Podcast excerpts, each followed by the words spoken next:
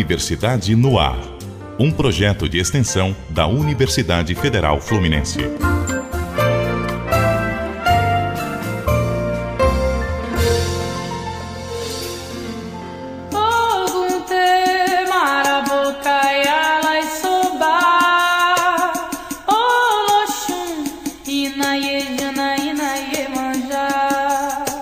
De fevereiro, comemorado o dia de Iemanjá, quando devotos costumam lotar ruas e avenidas em todo o Brasil para homenagear a Mãe das Águas. Religiosidade que é compartilhada pela professora aposentada da Universidade do Estado do Rio de Janeiro, Ira Maciel, que sempre comemora o aniversário no mesmo dia em que é celebrada a Orixá Mãe, apesar de ter nascido em outra data, no dia 4 de janeiro. Ela explica o motivo. Escolhi o 2 de fevereiro porque é mais bonito. Dá para todas as pessoas virem com a energia da festa, a energia de Amanjá. Então, uma escolha assim amorosa e uma escolha assim da minha cultura, da minha matriz, né? Essa espiritualidade se manifesta em diversas expressões culturais e não só no dia 2 de fevereiro, mas também no fim do ano. Quem nunca pulou sete ondinhas ou jogou flores ao mar? Esses atos representam formas de se relacionar com a orixá. Representada pelas cores azul no candomblé e branca na ubanda, Iemanjá é considerado uma entidade vaidosa. Por isso, perfumes, sabonetes, espelhos e as clássicas flores são exemplos de oferendas deixadas no mar pelos devotos. A reza é boa na beira do mar, a reza é boa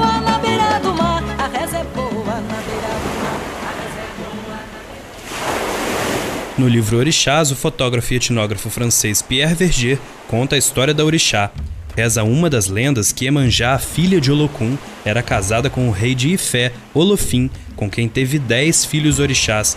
Cansada de morar com o marido, ela foge em direção ao oeste, com uma poção dentro de uma garrafa dada pelo pai para ser quebrada em caso de perigo. Olofim, porém, lança o exército à procura da mulher que foi cercada. Seguindo as recomendações do pai, ela quebra a garrafa e um rio se forma, levando ao oceano, onde passa a viver. O nome Iemanjá significa mãe dos filhos peixes. O canto vinha de longe, de lá do meio do mar. Não era canto de gente, bonito de admirar. O corpo todo estremece, muda a cor do céu do luar.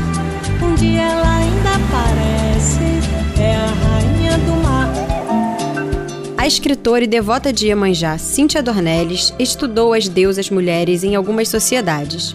Segundo ela, o culto ao orixá vem de uma época em que as mulheres tinham poder por conceberem os filhos e pelo domínio que tinham sobre a agricultura. Mas por que será que o culto a Iemanjá, assim como a outros orixás, é tão forte no Brasil? O professor de antropologia e especialista em diáspora africana da Universidade Federal Fluminense, Júlio Tavares, lembra que a chegada do povo africano ao país foi responsável por essa cultura. Esses milhares de agrupamentos que eu estou chamando de nações, eles tinham diferentes formas de desenvolver a sua espiritualidade. E elas todas migraram para cá. Então hoje você pode falar de um universo religioso de tradição africana que é muito complexo. Né? Você pode falar do voodoo, do Xangô, você pode falar do candomblé, o bate-folha, o candomblé de Angola, você pode falar da Umbanda. Isso só para falar das formas mais conhecidas. Esse universo religioso se manifesta em todo o Brasil em diferentes formas. No Rio, a Ubanda foi criada no início do século XX, sob influência de várias culturas, inclusive a religião católica. Nesse sincretismo, Iemanjá representa a Nossa Senhora, devido à figura maternal. Na Bahia, quem predomina é o candomblé. Em Pernambuco, Paraíba e outros estados, o Xangô. Nessas regiões, alguns grupos mantêm viva a tradição dos antepassados.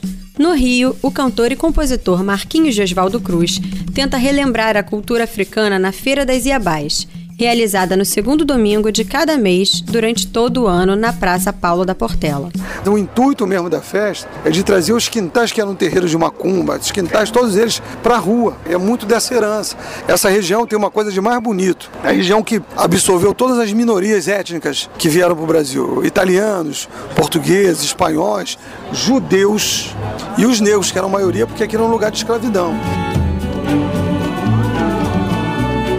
País banhado por mais de 7 mil quilômetros de costa, onde terra e água coexistem de forma harmônica, não surpreende o encantamento dos brasileiros pelo mar. A água salgada ela tem um efeito muito grande do ponto de vista físico, né? Lava tudo, lava a alma. Qual é a força da água? A água é a força mãe. Né? Sem a água não existiria vida. Tudo veio do mar, a vida veio do mar. O mar,